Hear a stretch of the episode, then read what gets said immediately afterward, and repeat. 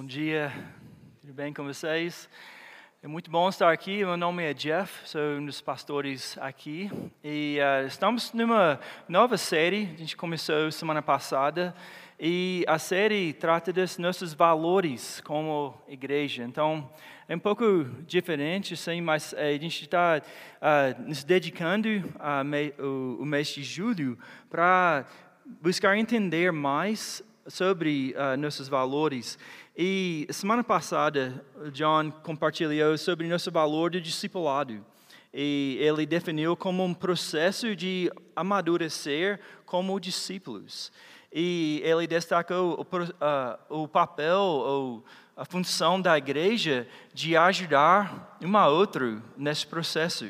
Né, de, uh, igual em 2 Timóteo como Paulo escreveu, nós estamos transmitindo a, a mensagem a outros capazes de ensinar outras pessoas. E essa é a, a, a missão da nossa igreja, de ajudar cada um a crescer em maturidade. E nós entendemos que é a nossa função de ajudar nesse processo. E mas essa semana nós vamos conversar sobre outra, outro valor que é uh, ser uma igreja urbana focada em transformação cultural. Uh, e talvez se você uh, estiver visitando hoje, está visitando hoje, você pode perguntar o que, que isso tem a ver comigo? assim, como como que isso eu vou relacionar isso à minha vida? Ou, ou, talvez você está passando por alguma coisa que é meio gritante, assim, urgente, e aí você acha que isso não, talvez não seja relevante a você. Mas, eu, se você aprofundar nesse valor, você vai ver que esse valor reflete uma verdade maior que responde a duas perguntas que esse valor de ser uma igreja urbana focada em transformação cultural, isso reflete uma verdade maior que responde a essas duas perguntas. Onde você está indo? Qual é a sua direção? E o que você vai fazer quando você chegar onde você está indo? O que você espera realizar com isso, com esse movimento que, que você está uh, fazendo? Essas duas perguntas a gente responde todos os dias. Todos os dias a gente responde essas duas perguntas. E talvez a primeira pergunta você pode achar fácil de responder. Talvez você não tenha opção, né? Já está definida uh, para você onde você vai naquele dia, né? Você tem que bater ponto no trabalho, ou você tem que estudar, uh, ou você tem que cuidar dos seus filhos. Mas no, neste caminho, nós temos que nos responder, nós temos que decidir como nós vamos navegar a vida, como nós vamos tomar uh, as centenas de decisões, menores e maiores, que, no, que nós enfrentamos durante o dia. Uh, daqui a pouco, hoje é dia, nem sei, uh, que dia 10, né? Dia 10 de julho, e nós estamos viajando para os Estados Unidos para o casamento do meu filho o Braden vai casar daqui algumas semanas. E é impressionante, gente. Você, eu, talvez para alguns pais, vocês não conseguem imaginar esse dia. Eu estou falando, falta algumas semanas, eu não consigo imaginar esse dia. Mas eu estava conversando com o Braden recentemente sobre a questão de ser adulto. E eu falei, Braden, minha definição de ser adulto é de tomar decisões. Isso que significa de você tornar adulto, de você ter que tomar várias decisões. E ao longo do caminho parece que as decisões só ficam uh, mais e mais pesadas, as, né, as, uh, as circunstâncias e uh, essas decisões. E então, nós temos que ter nossos próprios valores que respondem a essas duas perguntas. E eh, vocês podem uh, pensar em, em, coisas simples. Vou andar ou vou dirigir até esse lugar? Ou vou almoçar com meus colegas ou vou voltar para meu, uh, assim, a minha mesa e comer sozinho no trabalho? Ou vou atender essa ligação? Coisas simples, até as coisas mais pesadas. Eu vou perdoar essa pessoa? Vou dar dinheiro a essa causa ou não? E então, nosso valor de ser uma igreja urbana e de focar na transformação cultural é nós tomando essa decisão. Qual que é a nossa direção e o que a gente quer responder? E eu quero deixar uh, claro hoje que isso é isso reflete nós como igreja, mas isso vai refletir a sua vida pessoal. A mesma atitude de você como indivíduo é refletido no corpo. Então, vamos orar juntos e pedir a Deus que Ele fale a nossos corações hoje. Deus Pai, nós acreditamos que a Sua palavra é viva e eficaz.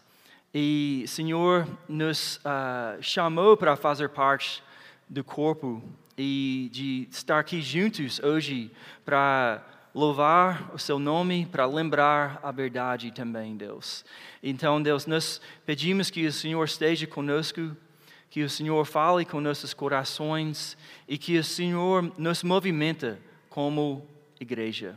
E eu peço tudo isso uh, no nome do seu Filho, não por nenhum mérito próprio, mas somente por causa de Ti e Sua graça em nossas vidas. E oro tudo isso em nome de Jesus. Amém. Então,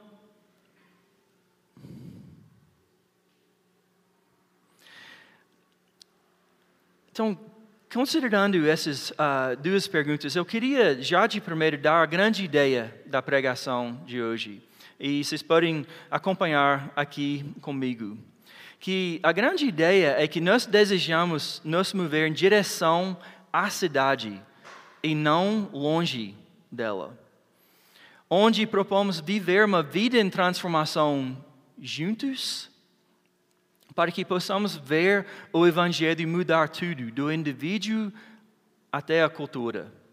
Então, essa é, a, essa é a grande ideia hoje. E então, vocês vão ouvir várias vezes eu falando de movimento, é direção. Essa é a ideia de hoje. Estamos falando sobre a direção das nossas vidas. Então, nosso valor de nós até assim fazer sacrifícios ou nos deslocarmos em direção à cidade isso não é uma regra, e eu quero que isso fique bem claro. Isso é um valor, mas não é uma regra.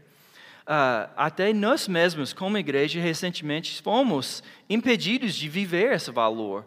Assim, pela pandemia, a gente estava sem movimento quase, assim, era só assim, todo mundo em casa. Então, como viver esse, esse valor? Mas, então não é, não é uma regra e não vai ser assim muito claro em todas as vidas dos indivíduos, mas é um valor que a gente quer viver.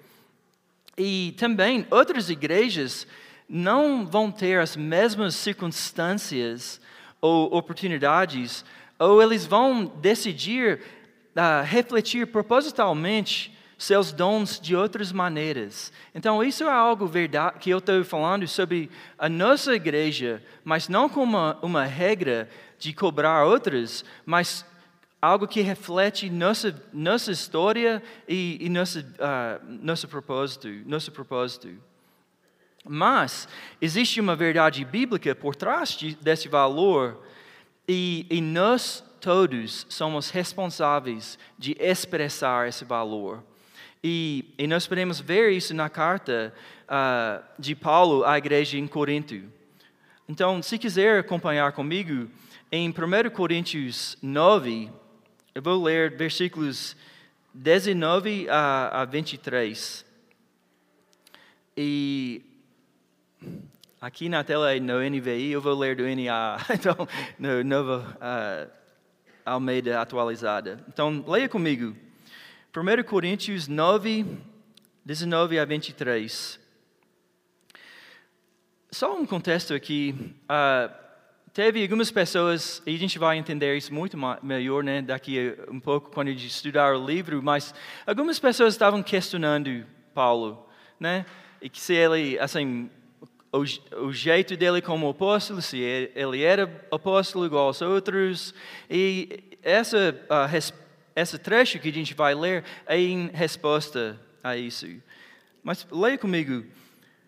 Porque sendo livre de todos, fiz-me escravo de todos, a fim de ganhar o maior número possível. Para com os judeus, fiz-me como judeu, a fim de ganhar os judeus. Para os que vivem sob o regime da lei, como se eu mesmo assim vivesse, para ganhar os que vivem debaixo da lei, embora eu não esteja debaixo da lei, aos sem lei, como se eu mesmo o fosse, não estando sem lei para com Deus, mas debaixo da lei de Cristo, para ganhar os que vivem fora do regime da lei. Fiz-me fraco para com os fracos, a fim de ganhar os fracos. Fiz-me tudo para com todos, a fim de, por todos os modos, salvar alguns. Então, Paulo, ele deu vários exemplos de como que ele buscou aproximar de pessoas, abrindo a mão de coisas não essenciais, para que eles pudessem ouvir a mensagem dele. Ele Dá para ver, ele estava, ele, num momento aproximando dos judeus, outro momento aproximando de, dos gentios, momentos aproximando dos fracos, né? ele se tornando fraco. E por causa do Evangelho, nós estamos dispostos a, a nos sacrificar pessoalmente para que outros possam experimentar as boas novas de Cristo e que, que Ele veio ao mundo para salvar pecadores.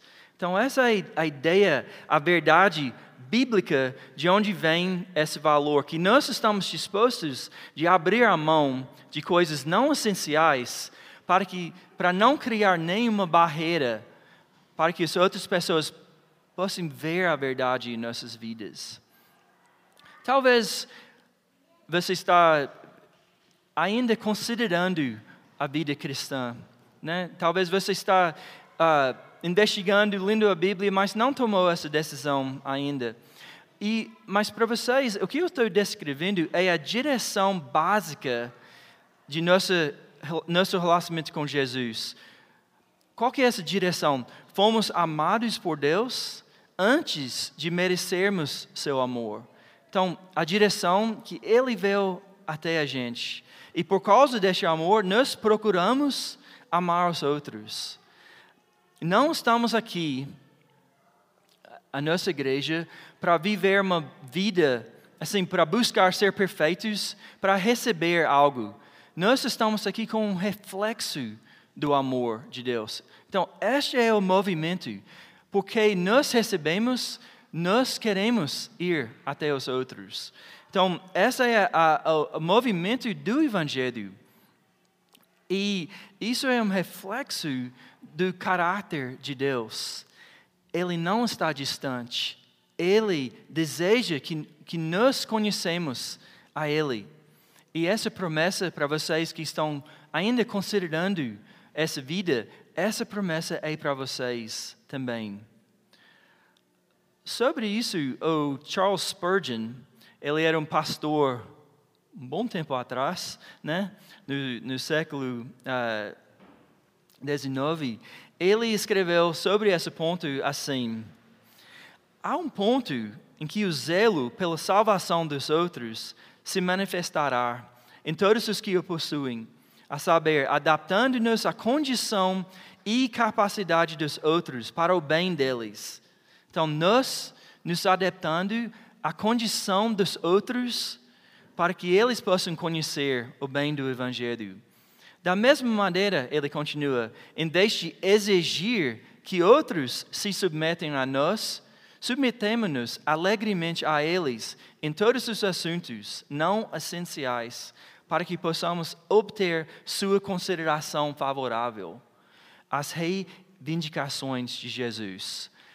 Com o bom samaritano, vá onde está o ferido e não espere que, que ele venha até você então, você está vendo de novo essa questão de movimento. Muitos conhecem a, a história do bom samaritano. Por que, que a história dele foi destacada? Por que, que Jesus contou sobre ele? Porque ele viu o ferido na estrada e, não igual aos outros que passaram pelo outro lado, ele foi até ele. Né? Ele não esperou o ferido vir até ele. E nós reconhecemos isso em nossa própria vida. Jesus veio até nós. Então nós queremos ir até os outros. E por que que a gente diria assim, isso parece bem claro, mas por que dizer igreja urbana? A realidade é que a urbanização, não sei se falei certo, mas uh, do mundo está mais e mais urbano. Essa é a realidade. Brasil está assim nos top, assim nos países mais urbanos do mundo e eles chegam até o ponto de 87% dos brasileiros moram numa cidade. 87%. Eu achei muito interessante que metade dos habitantes urbanos do mundo residem em cidades com menos de 500 mil habitantes, enquanto um em cada oito vive em 33 megacidades com mais de 10 milhões de habitantes. Assim, essas fileiras são quase oito, então um cadeira em cada oito moram numa cidade, mega cidade. Até 2030, o mundo deverá ter 43 megacidades a maioria delas em regiões em des desenvolvimento. Então, a gente pode ver que nós estamos num momento histórico de urban, urbanização, né? E nós, como igreja, moramos numa cidade urbana. Eu cresci numa cidade do interior. Assim, eu falo com as pessoas, eles me perguntam sobre o Brasil, Tipo, o que você acha de, morar lá? E fala, oh, a maior diferença é o tamanho da cidade. Não é necessariamente a língua, não é questões da cultura, é a cidade. Num uh, estudo recente sobre missionários, eles falaram que talvez a maior dificuldade entre os missionários são a dificuldade de se adaptar a uma cidade grande. Né? E, e, então nós podemos ver que o mundo está mais urbano, mais e mais. Mas por que, que isso é importante para nossa igreja? Então, podemos ver que está mais urbano, mas o que, que isso significa? Que as pessoas estão se mudando para a cidade, é onde as pessoas estão se envolvendo politicamente, é onde as pessoas estão se envolvendo nas artes, na vida social, estão construindo empresas. E a gente, onde nós estamos indo? O mundo está indo nessa direção, e a gente? À medida que, que eles estão se afastando mais e mais da religião, das tradições, eles estão pedindo mais autenticidade eles estão olhando ao seu redor e, talvez inconscientemente, a pergunta é: onde que estão os cristãos? Onde que está a igreja? Esse é o movimento deles. Qual que é o nosso movimento? No, uh, no censo de, o mais recente, que é de 2010, duas medidas que eu achei interessante foi da escolaridade e da, a, a vida financeira das pessoas. E não dá para ler, mas deste lado aqui, isso é uma medida da educação das pessoas. Aí você pode ver no lado esquerda, uh, é, é por cerca de 28% das pessoas que, uh, que não têm avançado, estão bem no início da escolaridade deles eles participam de uma igreja evangélica, 28%. Mas quando você chega a alguém com superior completo, a medida cai para 10%. Oh, isso é uma grande queda. Aí você pode ver que vai aos poucos e de repente você se forma da faculdade, aí você tá, sai da. Não tem chance de você ir a uma igreja evangélica. E é mais drástico com o lado financeiro. Você pode ver aqui que é cerca de 30% com alguém que ganha um salário mínimo, ou, mas quando você chega a alguém com 10 salários mínimos ou mais, é menos de 5%. E esse é um reflexo da condição da cidade. Por que, que as pessoas mudam para a cidade? Para estudar, para ganhar mais, né? E qual que é a situação da igreja? Está ausente. Ausente. Quando você vai andando pelo centro da cidade, pela aquela área dentro do contorno, é, é difícil achar uma igreja que é relevante a essas pessoas, né? que busca conhecer e fazer parte da vida dessas pessoas. Então, a, a realidade estatisticamente é que à medida que os brasileiros aumentam sua condição financeira relacionada à mudança para a cidade, à medida que aumentam sua educação também relacionada à mudança para a cidade, são menos propensos a fazer parte de uma igreja evangélica. Então, isso significa que a gente deve só procurar pessoas com menos escolaridade, com menos dinheiro? Não, a nossa visão é de ser uma incubadora e formadora de líderes. Nós queremos preparar trabalhadores para todos os campos. Então, nós queremos preparar pessoas, nós tem, queremos ter recursos para atingir a família, primeiro, mas também o mercado de trabalho, também a universidade. Grande parte que nós temos esse valor é por causa da nossa história de evangelismo e discipulado na faculdade. A faculdade reflete muito bem essa situação. Muitos deles ou vêm desses 5% ou eles estão encaminhando nessa direção. Então, por causa disso, isso tem tornado um valor para a gente. Nós queremos ir até a cidade. E um, isso, assim, não significa que se você se achar fora, desta assim, realidade, se você está morando longe da cidade ou qualquer coisa assim, isso não tira a verdade bíblica de que a gente quer ir em direção aos outros. Né? Tim Keller, no seu livro uh, A Igreja Centrada, ele escreveu assim: Para alcançar as pessoas, devemos apreciar e nos adaptar à sua cultura mas também devemos desafiá-la e enfrentá-la. E continua: se os cristãos querem alcançar os não alcançados, devemos ir às cidades.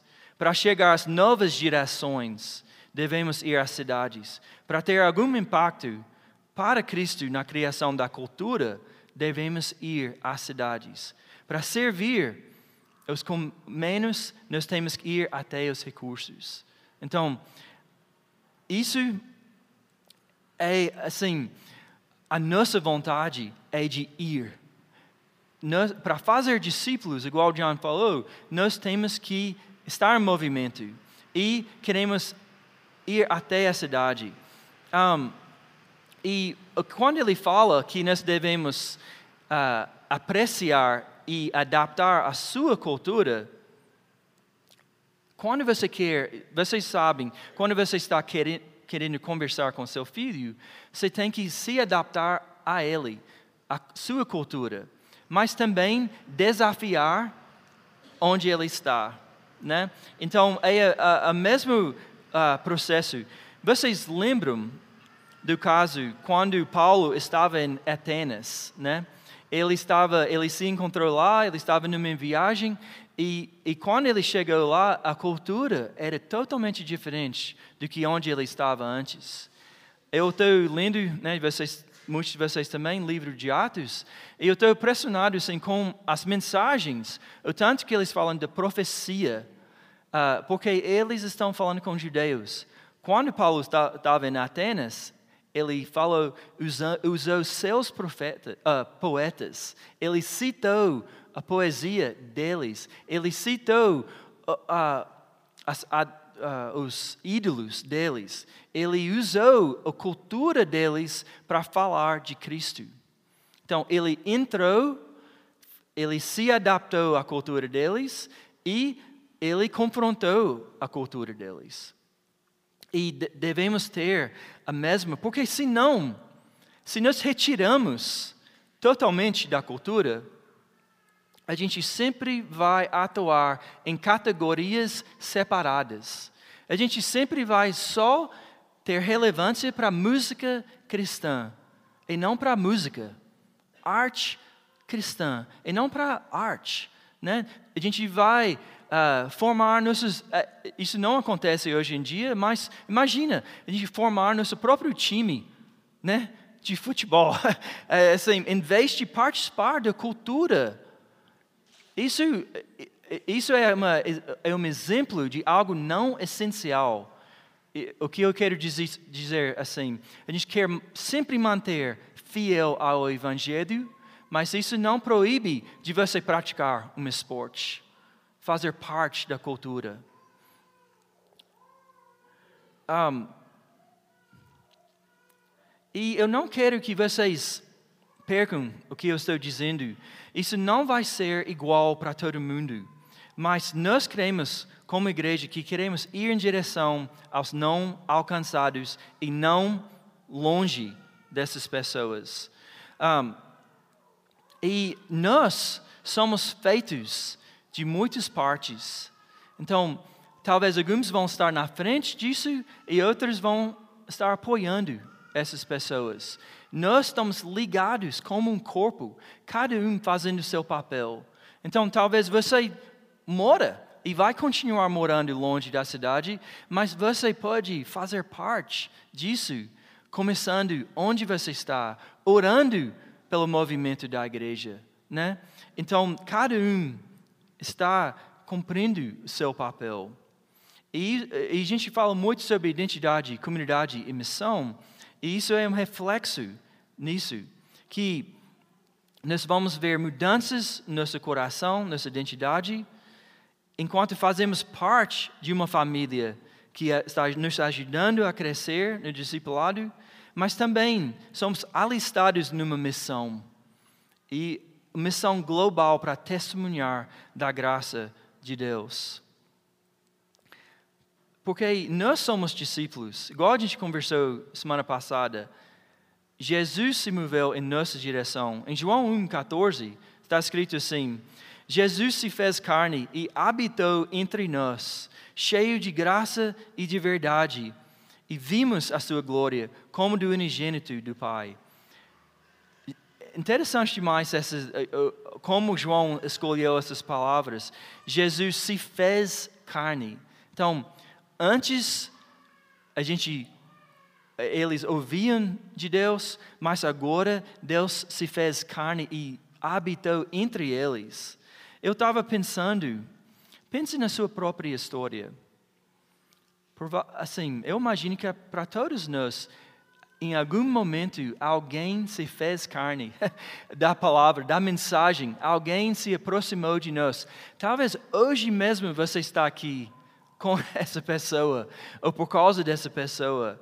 E a gente deve considerar isso e continuar, repetir o processo, multiplicar o processo né, de que Jesus se moveu em nossa direção, alguém se moveu em nossa direção com a mensagem. Agora, nós também queremos seguir Cristo nisso.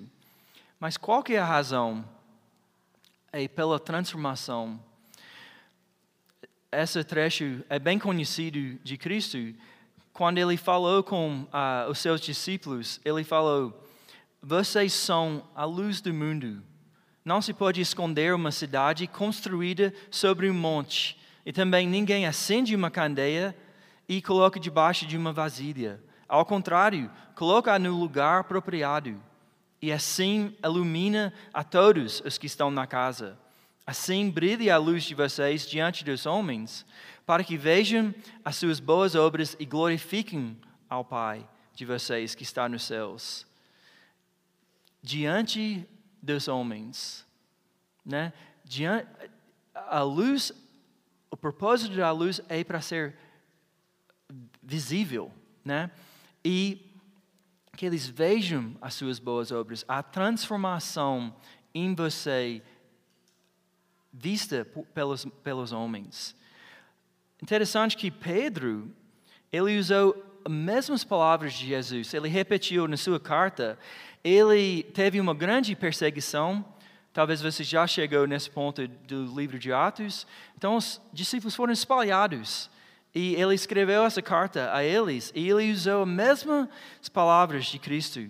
Em 1 Pedro 2, 11, ele escreveu assim: Amados, insisto em que, como estrangeiros e peregrinos no mundo, vocês se abstenham dos desejos carnais que guerreiam contra a alma, vivem entre os pagãos de maneira exemplar, para que, mesmo que eles os acusem de praticarem o mal, observem as boas obras que vocês praticam e glorificam a Deus no dia da sua intervenção.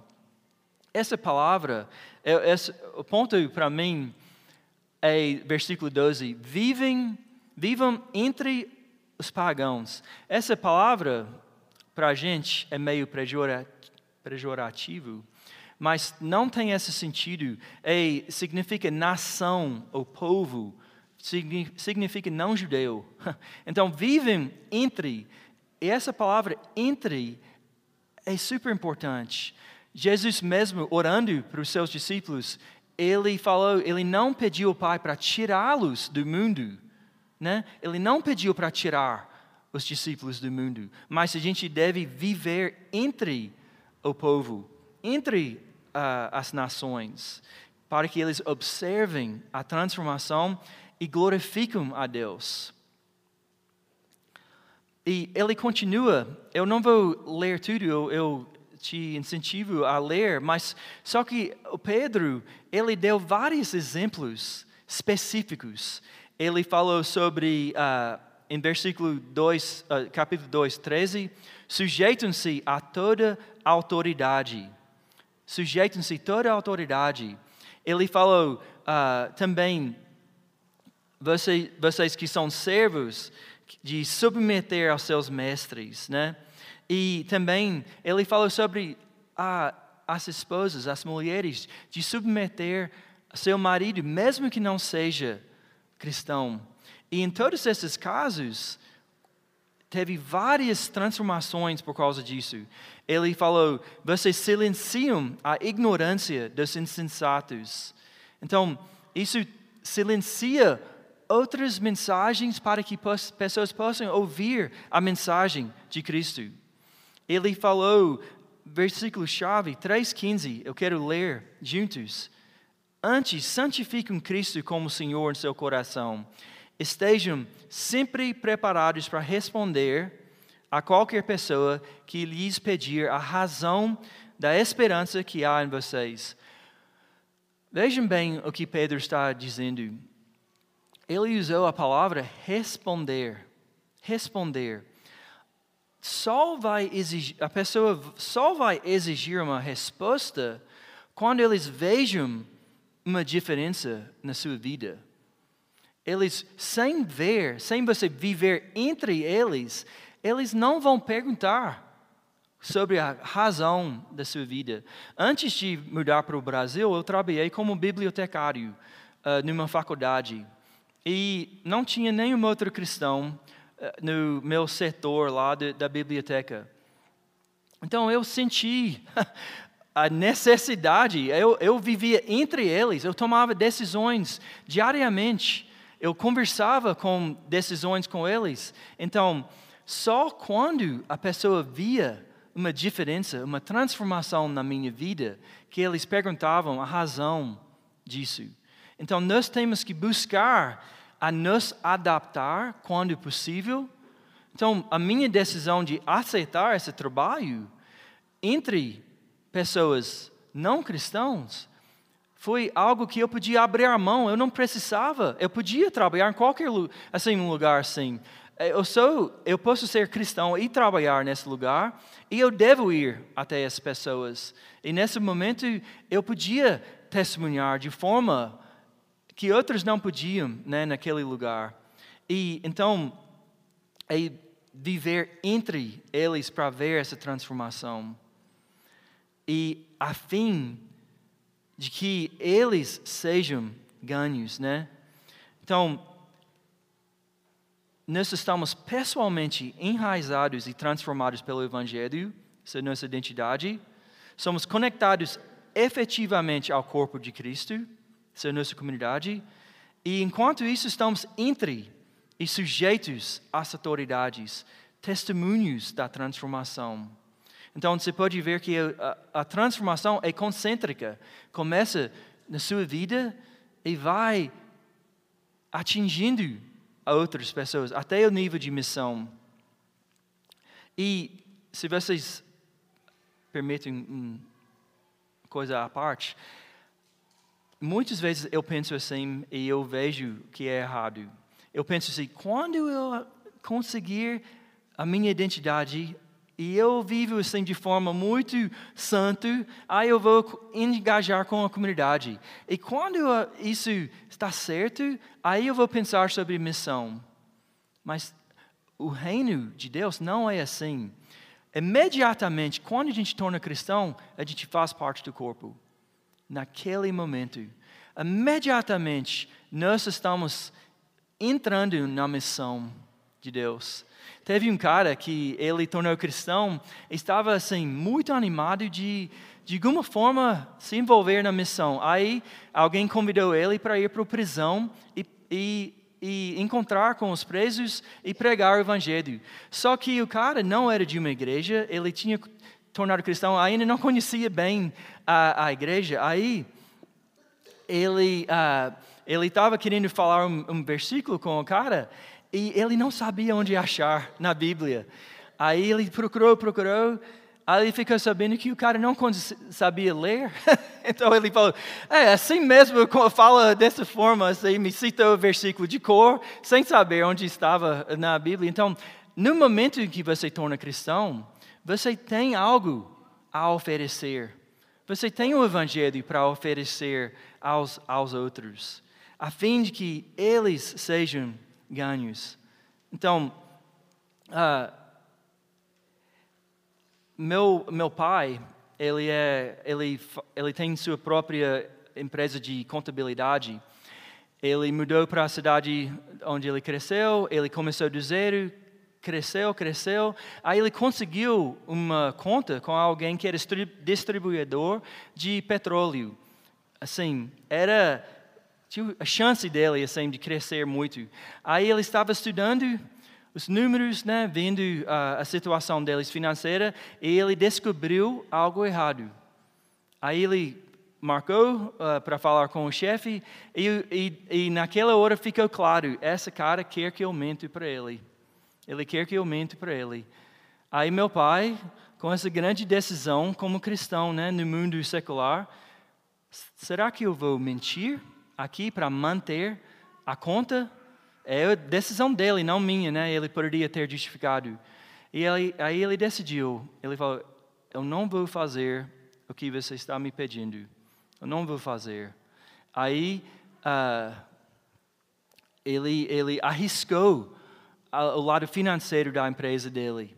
E graças a Deus, Uh, ele nem sofreu por isso, mas ele continuou e, criou um, um, testemunho dentro da cidade e houve uma transformação naquela, assim, ele foi conhecido por isso. Então, pessoas indo para lá, eu sempre ia para lá uh, quando eu era criança, as pessoas entravam no escritório dele, sim, para buscar conselho financeiro, mas também de conhecer qual é a razão da sua esperança.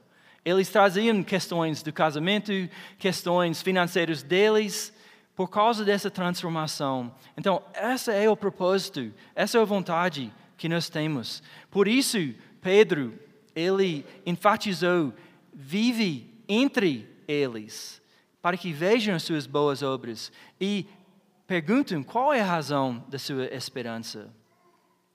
Então, uh, finalizando, qual que é o nosso objetivo final da transformação, na transformação cultural? Nós queremos ser radicalmente comprometidos com o Evangelho.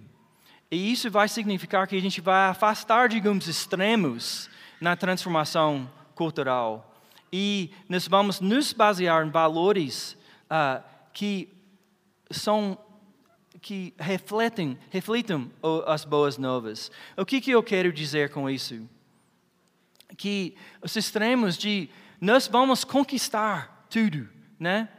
Não, no Evangelho a gente sabe que muitas vezes nós vamos sofrer, né? Nisso.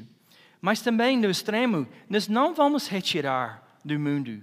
Nós somos chamados a viver entre eles. Então, nós somos diferentes, mas estamos presentes. E nós, assim, indicamos a razão da nossa esperança. Então, três coisas para. É mais para pensar. Eu, eu, eu acho que muito, assim, quando eu estava refletindo sobre isso, eu, eu senti que nós somos ainda não maduros nisso ainda. Nós temos que pensar mais sobre o que é a transformação cultural. Até no, no livro de Tim Keller, da Igreja Centrada, ele falou: provavelmente você vai cair em quatro campos na sua transformação, na sua visão da transformação. Então, para a gente refletir, eu coloquei esses três pontos aqui. Como que o Evangelho corrige uma visão que é muito pessimista sobre mudança cultural. O Evangelho mostra sua relevância em todas as esferas e sua capacidade de superar qualquer agente. Então, se você se encontrar nesse campo de pessimismo, de mudança cultural, o Evangelho nos chama de volta para, lembrar que o poder de Deus supera qualquer agente de transformação é maior, mais capaz de, de trazer uma transformação. Segundo ponto, como o Evangelho corrige uma visão otimista demais sobre mudança cultural? O Evangelho corrige aquilo em que confiamos para ver a mudança, quais agentes né, a gente quer usar, e o tipo de mudança que queremos ver. Porque só o Evangelho aborda o pecado. E isso é o principal alvo de nossa transformação. Então, mais que qualquer agente, mais que uma igreja que né, seja, uh, a gente vai falar, hospitaleira, a gente vai falar sobre isso, mas é o Evangelho, é o agente principal. Então, mas o otimismo é o Evangelho corrige isso porque traz uma visão realista do impacto do pecado, que o mundo sofre por causa do pecado. Nós somos conscientes disso. Terceiro, devemos assumir nosso lugar como os chamados das trevas e exibir a nova vida em Cristo. Então, somos chamados a, a viver entre eles sem então, nós não sim, nós saímos do mundo das trevas, mas sem esquecer que somos agentes no, na transformação. Jesus se moveu em nossa direção. Agora nós movemos em direção ao Evangelho e assim nós movemos em direção aos outros. Então, esse é o uh, nosso chamado. A gente quer expressar isso em mover em direção à cidade para ver a transformação cultural. Mas isso, talvez hoje, o chamado é de refletir sobre isso na sua vida, porque começa em nós e transborda ao, ao mundo. Vamos orar juntos. Deus Pai, obrigado, porque o Senhor teve compaixão de nós. O Senhor nos amou tanto que enviou seu próprio Filho Deus Pai, nos dar sabedoria de, de saber como aproximar e nos adaptar onde possível a, aos outros, para poder levar nossa mensagem de esperança a eles. Eu oro para cada um aqui que estamos, a verdade é que somos espalhados cada canto da cidade. E eu oro que eles possam ser luz onde estejam, que, que as pessoas possam ver as suas boas obras e glorificar o seu nome, não a gente, não a nossa igreja, não é qualquer coisa que a gente faz, mas o seu nome. E oro tudo isso em nome de Jesus.